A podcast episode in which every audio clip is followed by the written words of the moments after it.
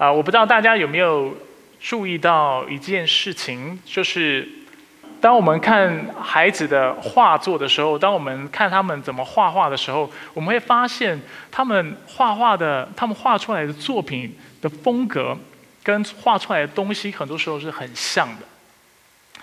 如果你要请一个小朋友要为你画一个太阳的话，他通常会先从画一个圆开始，对不对？然后画完一个圆之后，他就会画像放射线般的光芒。基本上每个孩子都是这样开始的。你如果你告诉你的孩子，请他要画一一只小鸟的话，他也会从一个圆形开始，因为这只小鸟的头，眼睛也是圆的，眼珠也是圆的，对不对？然后嘴巴是两个三角形，身体大概是椭圆形，然后它的两只脚大概像鸡爪，大概都是长这个样子。那如果你有仔细观察的话，而且你有做比较的话，你应该会发现小朋友所画的东西跟现实当中我们看的东西其实是长得不太一样的。啊，如果你看不出来的话，啊，我会为你祷告，希望让你的呃分辨能力会更好一点。但是其实我们知道，孩子画的太阳，太阳并不是一个圈圈，然后有放射线的。我们知道这放射线代表的是光芒。我们也知道一只小鸟不是就是一个圆圈，一个椭圆形。小鸟是有颈椎的，对不对？当你画一个圆圈跟椭圆形，那其实是没有脖子的，对那所以我们会发现，很多时候啊，我们教孩子也是这样教他画画。纵使这样的啊绘画方式不是最准确的，不是最正确的，但是我们同样会用这种最基本、最容易的方式来教他怎么样上手，怎么样开始画画。那为什么要这么做呢？啊，因为有一句话就是 “You gotta start from somewhere, right？” 就是一个人要起步要学一件东西的时候，他总是要有一个起点，总是要有一个开始点，而且他要有样本或者是有某种的模型让他模仿学习，他才会做这件事情。绘画是这个样子，你需要告诉他你要先画圈圈，或者是要画三角形，或者是手的话一定要画五只手。对，小孩子手可以长得很丑，可以很大，可以很小，但有一件事情，父母一定会这样做，就是一定要画五只手指头，这是肯定会做的事情。所以就借着这些的教导，这些这样的样本，我们的孩子就能够从当中学习，越画越好。啊，当我们说到祷告的时候，其实也就是这个样子。很多时候，当我们想到主导文的时候，我们想到的是在聚会当中我们需要背诵的一段经经文，或者是每一个基督徒都应该要会的经文。某种程度上，我是同意，而且也认为的确是如此。如果你是基督徒的话，我的确认为主导文是你应该要背下来的经文。但是，当耶稣说你们要这样祷告的时候，他的意思其实不是说今天你以后祷告都要完全照本宣科，然后完全照着主导文来祷告，就是你每次祷告就需要一字不差的按照这样祷告。像今天聚会一开始，我就我也没用主导文祷告，但是我相信我的祷告是合神心意的。所以耶稣在这里在做的事情是什么？他是给我们一个样本，他是给我们一个模型，让我们知道说，当我们祷告的时候，我们可以借由主导文所设立的，或者是所给我们提供的框架来祷告，照着这个模板，照着这个模型，我们来祷告。那我想请问大家，主导文当中啊有几个祈求？耶稣教导我们要为几件事情祈求？大家开始心里在背。所以通常主导文我们会说它有序言，就是我们今天信息要讲到的，我们在天上的父。然后再来，我们会说有六个祷告的祈求，愿是愿人都尊你的名为圣，愿你的国降临，愿你的旨意行在地上，如同行在天上。所以三个是跟上帝直接有关的。再来是讲到我们的需要，我们日用的饮食，今日赐给我们，免我们债如从免了我们人的债，不叫我们遇见试探，就我们脱离凶恶。六个祈求，然后最后是结语，因为。国度、权柄、荣耀，全是你的，直到永远。所以，如果没有意外的话，啊，这个信息系列应该会用八次的讲道把它完成。但是，你们知道，你们的牧师有些时候是啊有感动，就会不断的拉长，不断的拉长，呃，然后一句话我就可以讲一篇信息了。所以，啊，我会放在心中。然后这段时间，如果弟兄姐妹对祷告，或者是对主导文有任何问题的，也欢迎你发信息给我，或者是把它写下来，把纸条给我，让我在之后讲到的时候，说不定我就能够针对你所问的问题来回答，来帮助你了解，来知道怎么样来祷告。所以主导文是一个。祷告的模型。那今天我们要先从序言来看，我们要怎么祷告。这个序言非常重要。我本来这个礼拜就要讲到第一个祈求，但是我想一想，在祈求之前，我们需要先明白我们凭什么向他来祷告。我们凭什么称我们的上帝是我们的阿巴父？我们凭什么相信我们的祷告他一定会垂听？关键就在这个序言，就在第一句话，就是我们天上的父。所以在主导文在中文的翻译当中，我们会看到序言总共有七个字。那虽然只有短短的七个字，它里面其实涵括了很多重要的真理。第一，我们看到他说，当我们祷告的时候，我们要说，我们要如此祷告，要说我们在天上的父。大家有没有注意到这里的代名词？它不是我在天上的父，但是却是我们在天上的父。有注意到这样的观察吗？所以，我跟我们的差异在哪里？在于。耶稣教导我们祷告的时候，他提醒我们一件事情，就是祷告这件事情不只跟你个人有关，但是其实跟其他人也是有关系的。当我们在祷告的时候，我们不能只是想着我们自己的事情，只是为我们自己的需要来求，但是我们也要想到，这是我们在天上的父，我们所祷告的是是众圣徒的父。这个我们包括了其他的基督徒。这个我们包括了众教会，包括了重教全教会，所以这很这是很重要的一个观察。第二，我们在天上的父的我们，也代表我们跟我们的上帝之间有一个非常独特的关系。只有基督徒能够称上帝为阿巴夫。为什么？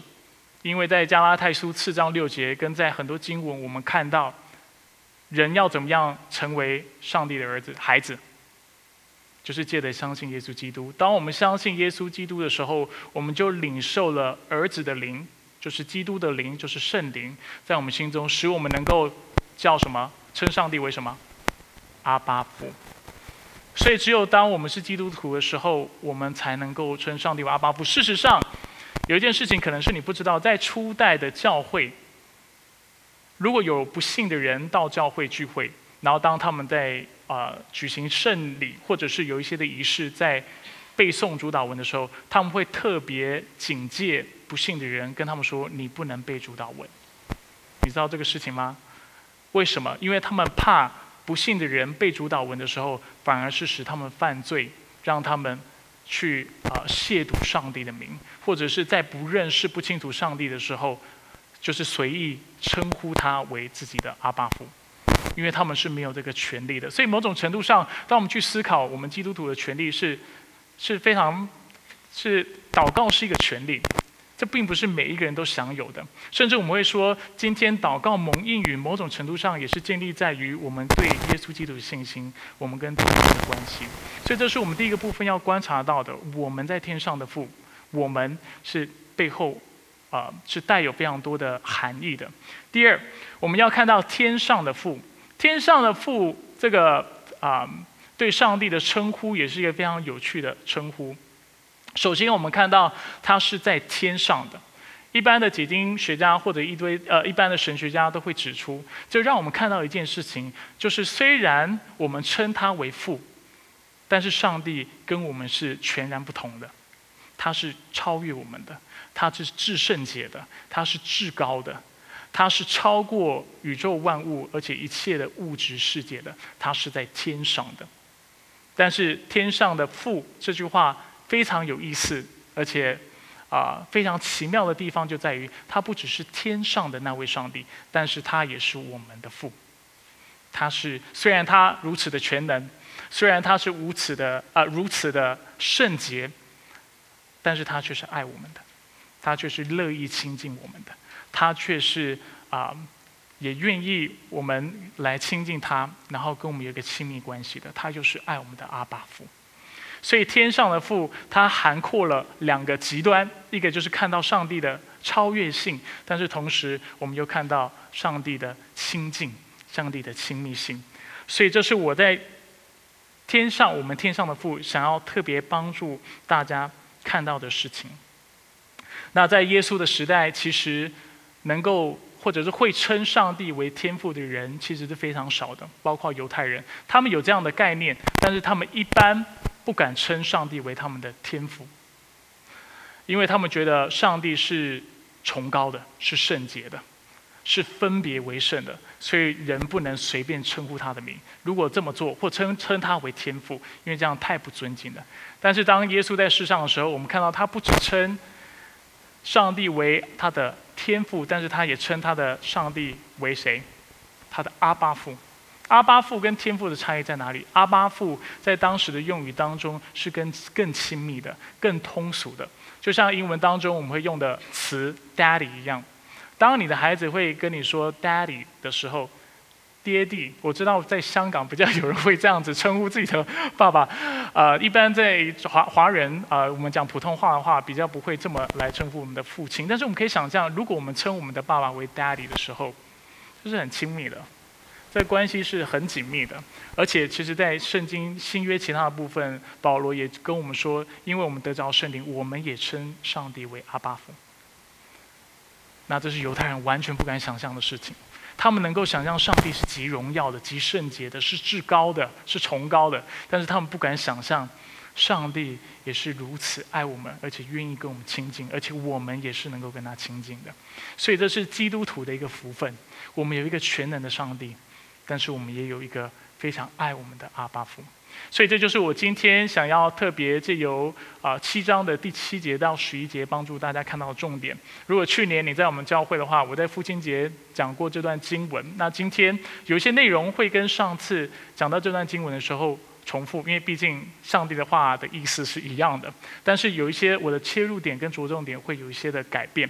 所以我们一起来看今天经文的第一个重点。我们要认识我们的上帝是一位什么样的上帝。他是一位爱我们的阿巴父。七章七节说：“你们祈求，就给你们；寻找，就找到；叩门，就给你们开门。”许多的解经学家在讲看到这个经文的时候，他们就会说：祈求也好，寻找也好，叩门也好，它其实所描述的事情是同一个事情。什么事情？就是祷告。只要你全心的来到上帝的面前，真心的向他祷告。你都会得着，所以他们认为其实这三个词之间并没有太大的差异。但是我想要很客观的问大家一个问题：你觉得祈求或者是在原文当中可以直接翻译为询问、询问跟寻找还有叩门这三个动词一样吗？你觉得一样吗？不太一样。而且当你仔细去思考的时候，你会发现。询问是一个什么样的状态？你需要移动你的身体去询问吗？不需要。寻找要不要移动？所以我们可以看得出来，询问跟寻找是是有一个行动上的差异的，对不对？询问你坐在那里询问就好，但是你要寻找的时候，你要开始移动。然后他再来说叩门，叩门跟寻找一样吗？叩门代表某种程度上你找到了。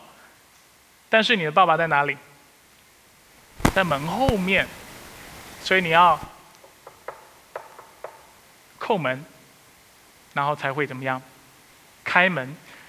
所以对我来说，我认为这三种状态是很不一样的。如果你是一个孩子，你在什么情况你会直接询问？就是当你的爸爸在跟你在同一个空间里的时候，对不对？跟你在同一个房间的时候，是你看得见的时候，甚至你一说话，你觉得他就听得到的时候，你会直接询问。什么时候你会寻找？就是你要询问的时候，你发现，嗯，我的爸爸呢？突然找不到爸爸的踪影，所以你需要去寻找。他也许在家里的后院，他也许在厨房，他也许在自己的房间。那如果在自己房间的话，你找到他的时候，你可能会发现一件事情，就是我的爸爸虽然我找到了。但是他门是关着的，他在干嘛？有可能是在办公，有可能是在休息，所以你可能要叩门，他才为你开门。所以我认为这三个形容词虽然讲的都是祷告，我我认同其他学者所说的，他主要说的主旨都是一样的，就是祷告当我们全心而且真心的来亲近上帝的时候，亲近我们的天赋的时候，他会亲近我们。但是同时，这三个动词也让我们看到，它的确代表了我们跟上帝之间的关系不同的状态。询问什么样的人会询问？我们在座一定有一些基督徒，你是非常有信心的。当你在祷告的时候，你非常知道而且非常确信一件事情，就是你的阿巴父就在你旁边，你觉得他一定听到。你觉得你一开口，他就聆听。他，你觉得他很靠近你。你在开车的时候，你会祷告；你在工作的时候，你会祷告；你在休息的时候，你会祷告。你想到你就祷告，而且你知道你一祷告，你有这个确信，他就在旁边。但是又有的人不是这个样子，你会觉得上帝跟你之间，你的阿巴父跟你之间是有点距离的。你觉得你可能要到教会祷告，他才比较会垂听。你觉得你可能要分别时间，然后啊特别安静的一个时间一个时段，在一个空间里花一个小时跟上帝亲近，上帝好像这样子他才会听到你的祷告。他是他是要啊要借由某种程度上的努力才能够亲近的。而我们在座也有也有的人，可能对你来说上帝是更远的，远到什么程度呢？远到你觉得他是存在的，你虽然信。但是你觉得他远到一个程度，是你不确定你祷告的时候他是否听到你的声音。虽然你到教会了，你也祷告了，但是你心里面还是觉得 这个祷告也不知道到底有没有效，也不知道祷告完是对空气说话还是怎么样。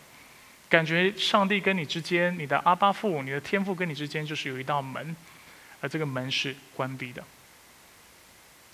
但是耶稣告诉我们，在这里告诉我们怎么样？祈求的就。得着，寻找的就找到，叩门的就。我很喜欢的一位作家，他叫做 C.S. Lewis，鲁易斯。他在一本书中文翻译叫做《轻轻如雾》。他在这本书里面，他描述了啊，当时他丧偶的悲伤，就是他太太过世的时候，他是何等的难过。他是这么说的：他说，当你很快乐。快乐到不需要神，快乐到觉得神对你的要求有点近乎近乎烦扰。他就讲到，当我们人生过得很顺遂的时候，其实我们很容易是不会想到神的，甚至我们会觉得圣经里面的教导需要去聚会、需要读经、祷告这个事情是有一点麻烦的。在座多少人度假的时候会读经祷告呢？太开心了，基本上就把上帝抛到九霄云外。去了嘛，对不对？你不会想到上帝，因为你太开心。但是他去接着说，他说：“这时你若醒过来，就是你突然意识到，哎，不行。当我在人生过得顺利的时候，当你醒过来的时候，你应该感谢他，赞美他。而这时候你会有一个很主观的感觉，什么感觉呢？他说：，呃。”你会觉得他会张开手臂迎接你。他说：“或考你这么觉得，就是你会很主观这么觉得。当人生很顺利的时候，你觉得你想亲近上帝，上帝就亲近你。你觉得你一开口，阿巴夫就在那里，你会觉得哇，我好蒙福哦，出也蒙福，入也蒙福，到哪里都有上帝的恩典与我同在，对不对？你是非常有自信的，因为你的生命过得非常顺遂。但是他接下来形容，但是当你在悲伤或者在患难当中的时候。”哎，状况就很不一样了。他说：“但是当你迫切的需要他时，当所有其他的救援全都落空时，你发现什么？你发现一扇当着你的面砰然关闭的门，从门里从里头还传出了门栓的声音，但是不止一次，是双重的门栓的声音。”那时你想干脆离开算了，再多等这种死寂只会叫人发慌。他指的就是说，在这样的一个非常患难当中，在困难当中，你会觉得你的祷告是好像在跟空气说话。你说出来之后，你不知道有任何效果，它是一片死寂。甚至他说，窗内不见任何灯光，可能是栋空房子呢。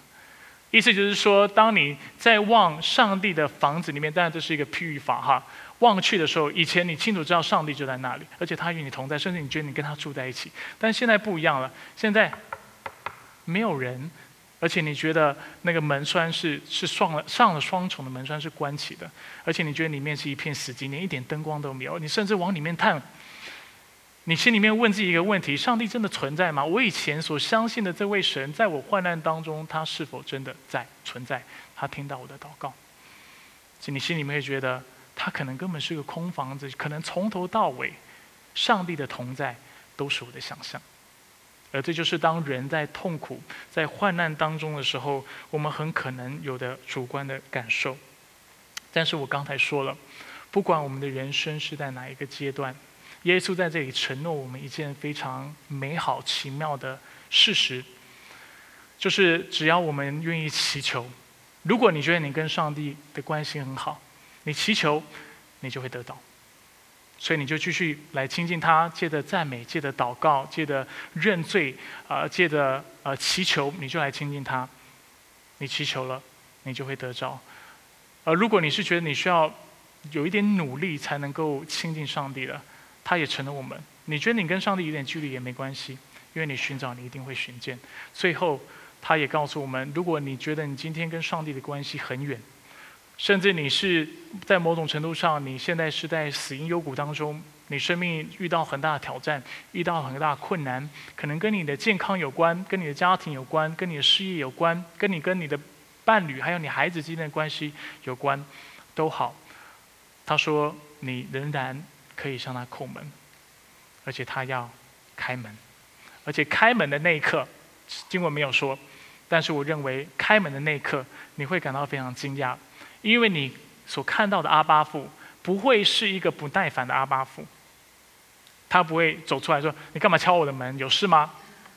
你没有看到我在忙吗？门关着代表不欢迎。”没有，他可能开门以后，你会发现他脸上带着笑容，而且他眼睛水汪汪的看着你，然后很兴奋的问你：“孩子，你需要什么？有什么事我可以为你做的？”如果我们的阿巴父是一个坐在啊，这叫什么卧椅吗？还是躺椅上或摇椅上的一个看书的爸爸的话，那我们是一个孩子。当我们跟我们的爸爸说：“爸爸，爸爸”，然后。我们的天父听到我们声音，他一定会马上把他书盖起来，把书放下，把我们抱到抱起来，放在他的啊大腿上，然后问我们说：“孩子，你需要什么？有什么是我可以为你做的？”我们的天父是非常期待我们与他亲近的。很多时候，我们会将我们对我们自己父亲的形象投射到我们天父的身上，但是我要提醒你，门关着。很多时候，我们觉得门关着代表不欢迎。但是天父提醒我没有，因为你叩门，他一定会为你开门，他要亲近你。当我们亲近他的时候，雅各书说，啊，怎么说？他必亲近我们，对不对？所以这是我们第一个要知道重点。为什么我们能够向主来祷告？为什么我们能够向上帝祷告，而且知道他会垂听？因为他是爱我们的阿巴父，我们的上帝就是那爱我们的阿巴父。这是第一点。第二点。这段经文也让我们看到，我们都需要天赋的恩典，我们都需要天赋的恩典。在第八节，耶稣啊继续教导我们，他说：“因为凡祈求的就得着，寻找的就找到，叩门的就给他开门。”这跟上一节有什么不一样？有不一样吗？好像我又重复了一模一样的话一次，对不对？好像耶稣也重复了他自己的话。而在中文当中呢，比较难看出第七节跟第八节之间的差异，在英文就看得出来，在原文更不用说，原文是就非常明显，它其实是在语气还有它的时态上是不一样的。我会为大家解释什么意思，语气跟时态上不一样。第七节主要说到的是命令，还有上帝的应许。耶稣命令我们，你们要祈求。然后接下来他说：“祈求会发生什么事情？他给我们应许，就是就给你们。再来，他命令我们寻找。应许是什么？就找到。再来命令叩门。然后应许是什么？就给你开门。所以第七节他所给我们的是命令，还有应许。但第八节它的时态是现在式的，呃，它的这个啊啊语句的结构比较是啊。”格言式或者是比较真理式的一个陈述，懂我的意思吗？啊，就就好像说，你吃饭就会吃饱，你喝水就不会渴，或者是你活着你就会呼吸，懂我的意思吗？这这三句话是什么？它是一个普遍的真理嘛？是一个普遍的事实，所描述的是一件事实。第八节就是有一点这样的意思。第七节讲的是命令跟允许，第八节他讲的是一个普遍的真理，就是凡那祈求的人，他就一定会得着；凡寻找的人，他就一定会找到；凡叩门的人，就一定会开门。懂我的意思吗？这两句话其实非常有意思。当你仔细去观察这两句话之间的逻辑关系的时候，啊，你会觉得上帝还蛮幽默的，耶稣还挺幽默的。啊，怎么说呢？首先，他给我们命令，对不对？他说：“祈求的就得着。”然后，可能我们会看听完耶稣讲的话，我们就嗯，那耶稣，我为什么要祈求呢？我为什么要相信？然后接下来第八节，第八节前面两个字是什么？因为。他给我们原因了，为什么祈求就得着？因为祈求就得着。然后他讲第二个命令是什么？啊，他说寻找的就寻见。我们心里面会有问题，嗯，耶稣为什么寻找就会寻见？我为什么能够相信这句话呢？为什么你可能够相信？他说，呃，第八节，因为寻找就寻见。然后再来，我们问他，呃，耶稣为什么叩门就会开门？他说，因为叩门就会开门。如果你还没有听出来这两句话幽默的地方的话，让我用更明显的例子，啊，来为大家举例。比如说，我可能跟你说：“哎，某某某，你吃饭的话，你就会饱。”那你可能会有一个问题：我为什么要相信你说吃饭就会饱？那我就跟你说：因为吃饭就会饱。或者我跟你说：某某某，你喝水就不会渴。那你心里面也许会有疑问：我为什么喝水就不会渴？然后我就跟你说：哦，因为喝水就不会渴。那当然你会觉得我现在在讲废话，但是你知道什么吗？就是当一个真理是非常明显、显而易见的时候，我们就觉得它是废话；但是当真理是不那么明显，或者是在我们的尝试当中是不呃，这不是我们的共识或普遍有的知识或我们普遍相信的事情的话，它就会带来不同的张力，不太带来不同的影响力。耶稣在这里某种程度上，我们可以说，我不敢说他是说废话哈，但是他的确是重复自己，把非常浅显、非常容易懂的一个真理向我们陈明。但是其实我们自己在读这经文的时候，很多时候我们不觉得这是很明显的事情。为什么？因为我们不信，对不对？他说祈呃祈求就得着。其实我们很多时候会心里会有一个反驳，就是真的得着吗？很多时候可能根本没有垂听吧。寻找就就寻见，叩门的开门。我们心里面其实会有很多的问号，我们会觉得嗯不太信。所以耶稣在这里就特别强调，你知道为什么我讲的这句话是真的？为什么你知道祷告一定会蒙垂听吗？因为你的祷告必蒙垂听，就是这么简单。因为这是一个必然的事实，这是一个绝对的真理，这没有什么好去争议的。就好像吃饭会饱，你口渴喝水就不会口渴，然后你活着你就会呼吸一样，就是这么明显、这么真实的事情。所以我们可以透过这节经文看到，哇，也许我们对上帝是很多时候是心里是不信的，我们的信心是不够的。但是耶稣特别承诺我们，当我们祷告的时候，我们就必要得着上帝必要回应我们。那借着让大家看到，祷告是个命令，并且是个真理。我想要也帮助大家看到这节经文背后所预设的前提。为什么耶稣要这么说？他所预设的前提是什么？他所预设的前提就是，其实我们每一个人。我们都需要这位天赋，而且我们需要天赋的恩典。就像我刚才那个大点所说的，在我们现在所处的社会跟所处的文化当中，我们其实是非常啊相信独立跟自主的。我们非常，我们是活在一个所谓的自助的文化当中 （self-help） 的 culture 里面。我们相信一个成熟的人，我们认为一个成熟的人是一个不用依靠别人的帮助，但是能够自主自己的人，是吗？但是，当你仔细仔细去思考你的人生，跟你生命当中所拥有的东西的时候，而且谦卑的去思考的时候，你会发现一件事情，就是你生命当中有太多的东西是靠你个人能力无法自己去创造出来的。举几个例子：房子、车子、你所用的手机，啊，你家里的家具。你家里所用的无线网络，有多少人？当你想到你要住一栋房子的时候，你是先去森林砍木头的？没有。某种程度上，人活着要享有资源或享有丰盛的生命或过一个很好的人生，你一定需要依靠别人的资源、别人的创造、别人的苦心劳力所创造出来的东西。有多少人为了手机，或者是想要有一台手机，他去读电机科的，然后自己回家，然后开始自己研究怎么样去做一一只手机？没有，所有的这些东西都是别人制造、创造、发明，然后。所所发展出来的，而我们其实只是去借着消费来享有这些东西，但这些东西不是靠我们自己，懂我的意思吗？我们没有我们想象的这么厉害。当然，你仔细去思考了，我们人要活着，不管从圣经的启示，还是从生活当中的观察，我们都会明显的知道一件事情：我们是需要别人帮助的，光靠我们自己是不行的。那也许你会有一个想法：那那财富呢？钱是我努力赚来的。那如果你是读商，你会知道，货币的价值是谁定的？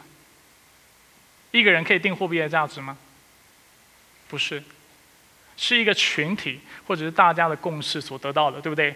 要大家都觉得这个东西有价值，黄金有价值，它才有价值嘛。如果大家觉得黄金没有价值，它有价值吗？不是靠你一个人说了算。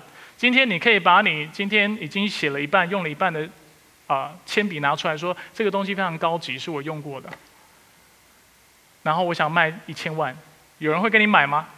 或者你画了一幅画，说自己是毕卡索，有人会相信你吗？不会，因为价值是借由集体的共识所得到的。甚至如果社会没有某种程度上的法律的制度或者法律的保护的话，你的货币随时有可能通膨，一夜之间就就整个是就啊消失了，它的价值就这样子消失了。懂我的意思吗？我们没有我们想象中的这么厉害，觉得我们活着都靠自己就好了。我们活着，生命能够，我们能够得到这些的东西，我们的钱能够有价值，都是因为有其他人的缘故，都是因为我们某种程度需要群体，有的群有了群体，有了别人的帮助的缘故。我们在想，我们的婚姻，我们的孩子。我们的未来，甚至我们的生命、我们的健康，有多少事情我们真的是有把握，靠着我们自己，我们就能够确保的？没有。这一切某种程度上来说，都是上帝的恩典。我们能够活着，我们能够拥有这一切，其实都是来自于上帝，都是他的恩典，都是我们白白得来的。甚至你会说：“哎，我还是很努力啊。”但是说真的，上帝如果没有给你聪明的头脑，没有给你健康的身体，不没有给你气息，你要怎么努力？他若不是让你出生在靠着努力能够翻身的社会，或者能够创造成果的社会，比如说在中国、在美国，你在第三世界国家或者一些非常贫穷的国家，你出现的出生在这样的社会，你努力努力就有用吗？这其实都是恩典。我们生命当中太多上帝的恩典，太多上帝的作为跟工作，但我们却看不到，因为我们活在一个自助。而且自自我倚靠的文化当中，我们觉得这都是理所当然的，而且我们觉得我们继续依靠自己，我们就能够成功。但是这样的观念其实是包着糖衣的毒药，是我们要特别谨慎的。所以我们的天赋喜欢我们怎么做？他喜欢我们像小孩子一般的来亲近他，来依靠他，不是靠我们的势力和才能，但是单单来依靠他的恩典。当一个孩子看到，或者是想到他要什么时候，他会大胆的跟他父母要求。我有两个孩子，大家都知道，一个女儿跟一个儿子。当我的儿子要我抱抱的时候，不管我是在吃饭，还是我焦头烂额在预备隔天的讲道，我都无法阻止他，甚至他会生气，然后开始大哭，对不对？孩子，当他有需要的时候，他就会跟我开口。我的女儿也是这个样子。她如果今天跑步跑步，然后她不小心绊倒摔倒的话，我们家最近常常上演这样的戏嘛，她就会开始大哭。她要我们的注意力，要父母的注意力，而且她希望我们能够过去安抚她，然后为她，如果她受伤的话，为她擦药，然后为她包扎。我们的孩子为什么会有这样的表现？不成熟吗？只是因为不成熟吗？不是，当你去思考的时候，你会发现，因为他把我们当成他们的依靠，把我们当成他们的安慰，把我们当成他们的避风港、他们的帮助，把我们当成他们的供应者，所以他们才会如此大胆的，那么信赖我们的。只要遇到事情，就向我们哭开口，向我们要，向我们的求。而某种程度上，我们的天赋也是希望我们这样亲近他的，希望我们依靠他，希望我们相信他，把他当成我们的依靠者、供应者，把他帮当成我们随时的帮助。当然，我们在这里不是鼓励大家不要努力。也是呃，或者是在建议大家，就是说，其实我们人生活的什么都不用做，这不是我的意思。我们是需要努力，但是我想提醒大家的是，其实我们比我们自己所想象的都还要渺小很多。我们今天能够活着，能够努力，能够赚取我们有的这一切，其实真真的都是来自于上帝的恩典。若不是上帝的恩典，我们凭什么说我们比别人好？有的人其实是比我们有实力的，只是他环境差一点，没有机会去过我们要过的生活。所以我们要学会更多的依靠上帝，既有赞美，既有感谢，既有认罪，既有祈求来亲近他，向他来祷告。我们都需要他恩典，这是我们今天要看的第二个重点。最后，我们要看到，如果上帝是我们的天赋的话，这意味着一件事情，就是他只会把好东西给我们，他只会。把好东西，或者是把对我们有益的东西给我们。虽然我们的孩子因为依依赖我们，知道我们是他的供应者，知道我们是他的帮助，但是这不代表今天他跟我们狮子大张口的时候，我们都会啊应允他的要求。比如说，孩子一般喜欢吃糖，并不是每次他跟我们开口要糖的时候，我们就要给他。甚至我们必须说，我们不给他吃糖的时候，不是因为不爱他。但却是因为爱他的缘故，所以我们需要他控制他吃糖的分量，不是吗？那其实很多时候，啊，我们都会忽略一件事情，就是当上帝跟我们说不的时候，不一定是因为他不爱我们。通常，当我们信仰不坚定，或者我们是非基督徒的时候，如果我们祷告没有蒙应允，我们首先想到的几件事情是什么？我们可能想到的事情是啊，上帝可能没有听到吧。或者会觉得，啊，这个上帝根本不存在吧？或者这个信仰根本是假的？你想象一个是情况，你的孩子跟你要糖，然后他今天已经吃了三颗糖了。我不知道你的界限在哪里。我们家大概是吃一颗就不能吃了哈。他今天已经吃吃够多的糖，他跟你要糖，你不给他，那你的孩子就跟你说，你根本没有听到我跟在跟你说什么，或者是爸爸，你根本没有能力给我糖。或者是我们觉得爸爸你根本不存在，你会不会觉得很荒谬？某种程度上还蛮荒谬的嘛。但是上帝不应允我们祷告的时候，我们就是这样看他。那这个逻辑是不是有点奇怪？这个逻辑逻辑我能够明白，但是我觉得这个逻辑有些时候跳得太快。因为在我们人生经历当中，当我们的父母跟我们说不的时候，这不代表他就是不存在，这不代表他是没有能力的。我们大部分母父母都是有能力给我们孩子糖吃的，但是我们不这么做的缘故，是因为我们爱我们的孩子。同样，当我们上帝没有按照我们所求的来回应我们的时候，我鼓励大家，你首先想到的不要是他没听到，也不要是他不爱你，也不要是他不存在。也不要是他没有能力，但你首先要想到的是，他是否要将更好的东西给你。他这么做是不是因为他很爱你，或者是因为我们所祈求的东西是妄求，是不符合他的心意的？所以，什么样的父亲是一位好的父亲？那上帝又是一位什么样的父亲？我刚才说了，他是一位只对我们、只将对我们有益的东西给我们的父亲。他不是我们要什么就给我们，然后去放纵我们、去溺爱我们的这样的父亲；要么上帝不是照着我们祷告的内容所求的东西给我们；要么他就是将更好的东西给我们。这就是今天的经文其中一个要告诉我们的真理。第九道是第十一节：你们中间谁有儿子求饼，反给他石头呢？求鱼，反给他蛇呢？你们虽然不好。尚且知道拿好东西给给儿女，何况你们在天上的父，他岂不更要把好东西赐给求他的人吗？在这里有三个非常重要的观察。第一个观察，天父永远不会给我们不好的东西。这节经这段经文讲得很清楚。他说：“你们中间谁有儿子求饼，反而会给他石头？天父会这么做吗？不会。有谁求鱼，谁的儿子求鱼，你会把石头啊，把鱼蛇拿给他？”如果我们是有良知的父亲，我们肯定不会。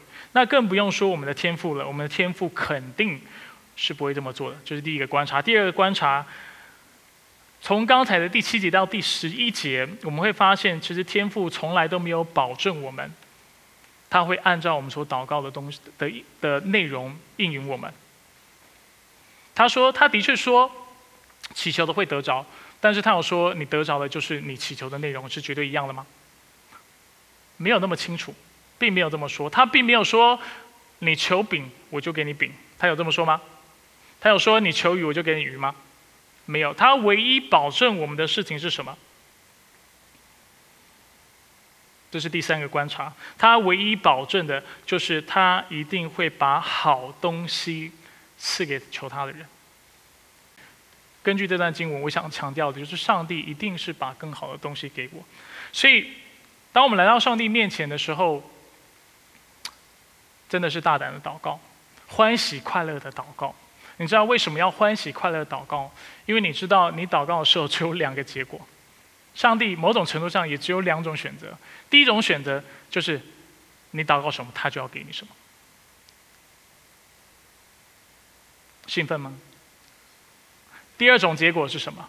就是如果他没有给你，他跟你说 no 的话，代表他要把更好的给你。所以你要不要祷告？你不是拿到你要的，不然就是更好的。你要不要祷告？要嘛，当然要，因为不是照着你要的，不然就更好。那当然祷告。但是你不祷告的话，嗯，反正你也不在意嘛。随便给你都是更好的，是不是？因为你也不祷告，你也不求，你也没有什么奢望，没有什么渴望。但是借着这个经文，我们看到，因为我们的阿巴父是爱我们的缘故，他是完全的纯啊纯全良善的缘故，所以他给我们东西一定是最好的，而且是对我们有益的。所以在今天结束，因为时间的关系，我想要鼓励大家。在我们的人生当中，我们不管是过去、是现在、是未来，我们都遇到挫折，我们都会遇到挑战。但是主导文所教导我们的，就是当我们在面对面对这些困难的时候，我们是不用依靠自己的能力的。甚至我们必须说，其实我们是需要上帝的恩典的，我们是需要我们的阿巴夫来帮我们的。而且今天的经文清楚的让我们看到，我们的上帝他同时是至高全能的上帝，但是他同时是那乐意亲近我们、爱我们，而且关爱我们的阿巴父。有时候我们会怀疑天父是否听见了我们的祷告，但是今天的经文清楚的告诉我们，他肯定听见了，而且他会在适当的时机点回应我们。在那个时候，就是你祷告之后，你等候的时候。你知道两件事情，因为你知道，应该说你知道一件事情，就是上帝只有两个选择，就是今天上帝不是按照你所求的给你，不然他就是要将更好的给你赐给你。我们一起来祷告。所以说我们来到你面前，谢谢你透过这段经文，让我们看到我们之所以能够大胆的来到你面前向你来祷告的原因，是因为你是那爱我们的阿巴父。你虽然是全能的，你虽然是圣洁的，你虽然是公义荣耀的，但主，你说你不将这些公义，你不将这些荣耀，不将这些的恩典跟祝福只留给你自己。但主，你说你乐意成为我们的阿巴父，借着我们对你的信心，将这些的恩典赐给我们。主，谢谢你借着今天的经文告诉我们，当我们来到你面前的时候，我们要祷告，这是你给我们的命令。说，当我们祈求的时候就要得着，寻找的时候就要找到，而且叩门的时候你就要为我们开门。你告诉我们，祷告只有两个结果，不是按照我们所祈求的，你要回应我们，不然就是你要将更好的赐给我们。